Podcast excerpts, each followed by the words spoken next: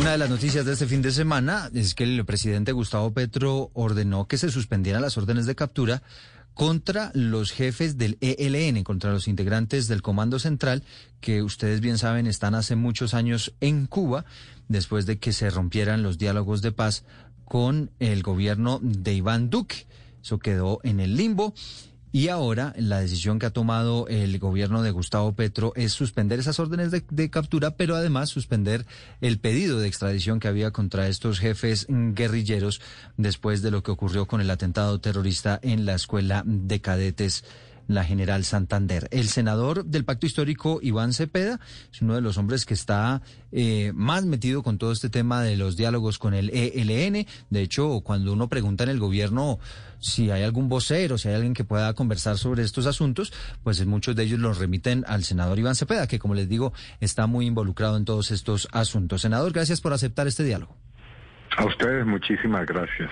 Bueno, senador Cepeda, entregada este fin de semana esa noticia, en el sentido de que se suspenden las órdenes de captura y de que se suspende el pedido de extradición por los jefes del ELN, pues uno pensaría que el tema ya se está moviendo. ¿Cuál podría ser el próximo paso en aras de que se reinicien los diálogos formalmente con esa guerrilla?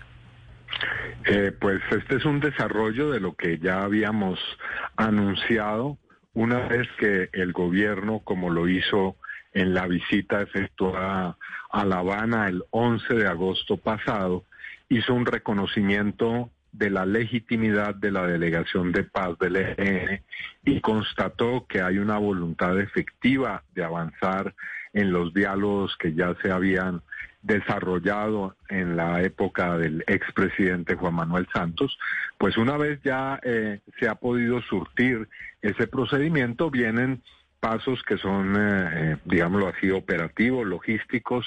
El presidente ha emitido ya unas órdenes para revertir y anular otras que estaban vigentes y además de eso, pues el ELN comienza a dar también sus propios pasos tendientes a que cuanto antes se pueda instalar oficialmente una mesa de conversaciones. Se ha hablado, eh, senador, de la posibilidad de un cese bilateral del fuego. ¿Eso podría estar cerca? Pues eh, depende del precisamente del proceso de eh, instauración o de reinicio de las conversaciones. Un, un alto al fuego no se da simplemente con una declaración hay que eh, realizar toda una un despliegue logístico para que pueda ser efectivamente verificado. Y si bien en esto ya hay una experiencia, porque como se recordará en el pasado, cuando eh, se hicieron estas primeras conversaciones durante la época eh, del gobierno Santos, se logró un cese que incluso se prolongó en el tiempo, pues si bien ya existe esa experiencia, hay que hacer eh, un diseño y ese diseño pues toma eh, efectivamente un tiempo y yo espero que cuanto antes se pueda realizar, eh, pero es objeto por supuesto de un diálogo bilateral. Senador Cepeda, ¿quién manda hoy en el ELN? Y le pregunto además si todos los grupos del, del ELN en el país obedecen a, a un mando central. Sí, yo creo que así es. Eh, el comandante de la comandancia del ELN está eh, plenamente vigente y lo que hemos podido corroborar a lo largo de estos años, eh, también lo dijo ayer el alto comisionado de paz, es que el ELN actúa como una organización centralizada que tiene un mando, que tiene unas órdenes que se cumplen eh, en los territorios, así que no hay ninguna razón para poner en duda esa, ese carácter eh, unificado del accionar de esta organización. Eh, senador Cepeda, ¿cuál es el papel de las mujeres en esta negociación? Eh, sabemos eh, de la presencia, o, o, sea, pues más o menos mencionado la presencia de Silvana Guerrero, Isabel Torres y de Consuelo Tapias, pero ¿cuáles serían como las mujeres que estarían sentadas en la mesa de parte y parte, no solamente del ELN, sino también de parte del gobierno nacional? Sí, es muy importante eso en el proceso que se hizo en, La Habana con eh, las FARC en su momento, pero también en este proceso que se estaba adelantando eh, en la segunda administración de Juan Manuel Santos se puso eh, de relieve que debe haber una participación clara, eh, lo más amplia posible de las mujeres y que todo acuerdo al que se llegue debe tener incorporado precisamente ese enfoque transversal que se ha llamado el enfoque de género. Pero, senador, ¿tenemos nombres? ¿Tenemos nombres de, parte y parte? O sea, por parte del gobierno y... Ok. Todavía no, y, hay que decir que de la delegación del ELN sí hacían parte varias mujeres. Habrá que ver si en esta nueva etapa, cuando se reinicien las conversaciones, se mantendrán eh, las mismas personas o si el ELN dispone que haya un cambio de delegación. Senador, recientemente el ELN hizo saber que no les interesa una negociación conjunta de todas las organizaciones con el gobierno, como para que hagan parte todas de la paz total, que ellos quieren negociar de forma independiente. ¿Eso va a ser así? Es decir, ¿el ELN va a ser excluido de todas las negociaciones eh, con, con las otras organizaciones? Es que no, no hay ningún esquema planteado por el gobierno que eh, signifique de ninguna manera mezclar procesos de conversación cada uno de esos diálogos, cada uno de esos procesos tiene eh, pues un tratamiento totalmente individual, es diferente. Se trata de diálogos y de, eh, en, este caso, negociación eh, totalmente distintos. El proceso del ELN tiene una historia concreta. Ya se había llegado en años anteriores a una agenda probablemente esa agenda se retomará, pero aquí no habrá diálogos mixtos o, diálogos que se mezclen. Además, porque lo hemos dicho, subrayado, y yo quiero volverlo a señalar, las negociaciones de carácter político son unas y se desarrollan con eh, la guerrilla del ELN y otras serán con grupos que están ligados a las economías ilícitas, como por ejemplo eh, las llamadas AGC o Clan del Golfo. Son procesos radicalmente distintos. Son las 11 de la mañana en punto. Senador, me gustaría regresar un poco al tema del cese bilateral del fuego. Usted ya nos estaba esbozando un poco que es un tema complicado en materia logística y demás. Pero como usted bien sabe, pues el ELN está metido también en temas de narcotráfico. ¿Cómo sería ese asunto para que se pueda mantener el control en contra del narcotráfico? pero a la vez se pueda respetar un cese bilateral del fuego. ¿Cómo operaría eh, ese asunto en ese, en ese caso? No, aquí hay que, hay que dejar muy claramente establecido de qué se trata un alto al fuego. Un alto al fuego eh, tiene unos parámetros muy claros y consiste en respetar normas eh, que están contenidas en el derecho humanitario, de eh, detener todo tipo de acción contra los no combatientes y en evitar al máximo cualquier clase de acción eh, que enfrente pues al, al, al, ejército, a la fuerza pública y a la a las unidades de la guerrilla del ELN. De eso se trata.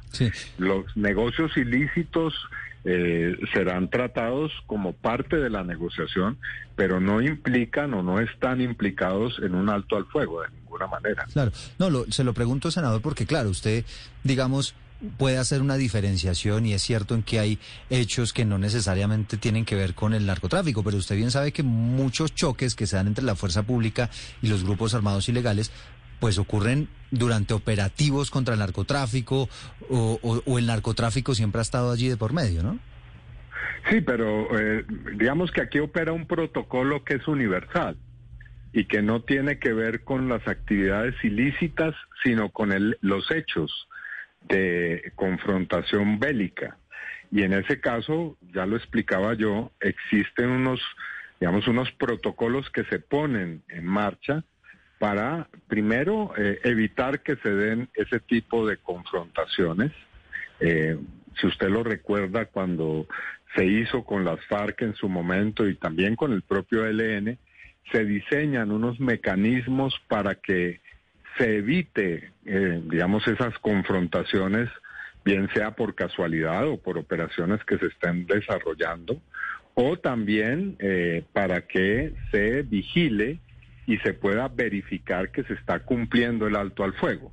Pero aquí no se trata de ninguna manera de entrar a discutir eh, si se seguirá operando de tal o cual manera. Esos son asuntos que corresponden a la agenda general de conversaciones y no al punto del alto al fuego. No, es que, es que usted entenderá, senador, pues que hay mucha gente que, que, que mira con algo de cautela este tema de los ceses bilaterales, bajo el entendido de que eso eventualmente puede generar un aumento en el tráfico de drogas o de alguna manera les facilita a ellos ese tráfico de drogas, ¿no? No, lo contrario. Lo que ha mostrado el alto al fuego es precisamente que descienden las actividades.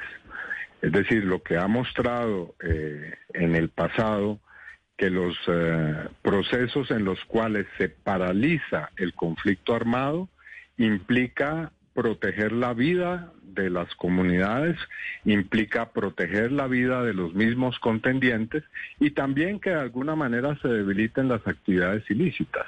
Así que, digamos, el problema es cuando hay más conflicto y más violencia, no cuando no la hay.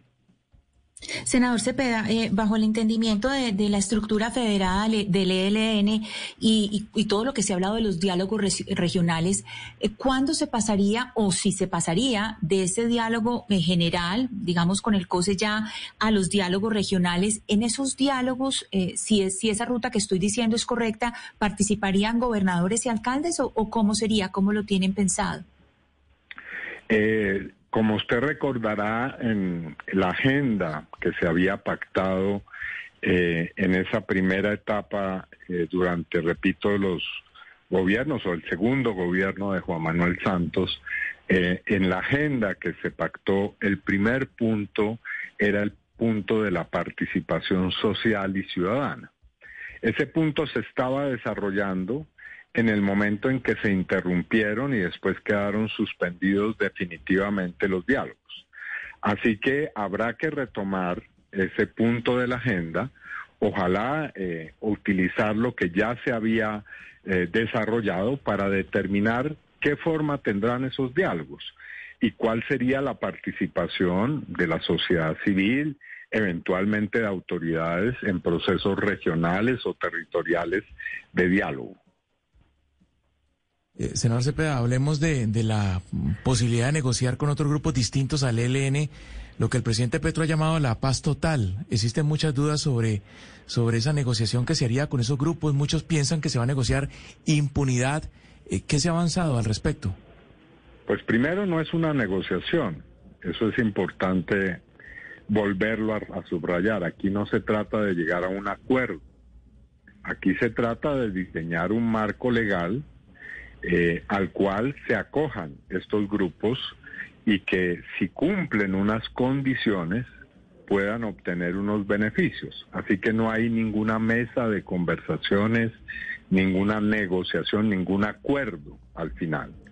Eh, eso significa que es de naturaleza claramente distinta. Pero en segundo lugar, eh, esos diálogos se harán. Es más, ayer el señor comisionado de paz dijo que hay algunos avances que él informará eh, en su debido momento con toda la rigurosidad sobre el estado en que están y sobre eh, cuáles son las circunstancias de tiempo, modo y lugar precisas. Claro, pero las condiciones que deben cumplir esos grupos, ¿cuáles serían, senador? Pues obviamente, en primer lugar, desactivarse, desmantelarse, desmovilizarse, entregar las armas, eh, renunciar a los negocios ilícitos en los que están involucrados, reparar a las víctimas, entregar verdad y justicia y por supuesto eh, garantizar que esa acción ilegal en la que están se acabe. Y eso puede ser precisamente lo que permita que accedan a unos beneficios y a una posibilidad eh, de que el Estado corresponda por esa eh, ese cumplimiento a través de una flexibilización que no significa impunidad, hay que decirlo, con relación al tratamiento judicial de sus responsabilidades. Es el senador Iván Cepeda a las 11 de la mañana, 7 Eduardo. Eduardo, sí, una última pregunta para el senador Cepeda antes de despedirlo. Eh, senador, ¿cómo se, ¿cómo se articula esta ah, reactivación de los diálogos con el ELN con la propuesta del ministro Néstor Osuna de, descongestionar las cárceles? Pues no tiene una relación directa, ¿no? Yo creo que eh, tal vez eh, de manera indirecta en el tiempo, si se acaba el conflicto armado con el ELN, pues obviamente eso significará también eh, que haya menos eh, personas que se encuentren en las cárceles por efectos de ser eh, acusadas o ser investigadas y posteriormente privadas de la libertad por esa clase de actividad. Pero digamos que no tiene un impacto que uno pudiera decir es visible e inmediato. No, no creo que ese sea un asunto, aunque debo decirlo, parte, seguramente parte del proceso de conversaciones eh, entre el gobierno y el ELN tendrá que ver también sobre la población carcelaria que eh, tienen estas personas del ELN eh, en este momento en muchos lugares penitenciarías y en cárceles del país. Senador Cepeda, muchas gracias por aceptar este diálogo. Bueno, muy amable, gracias.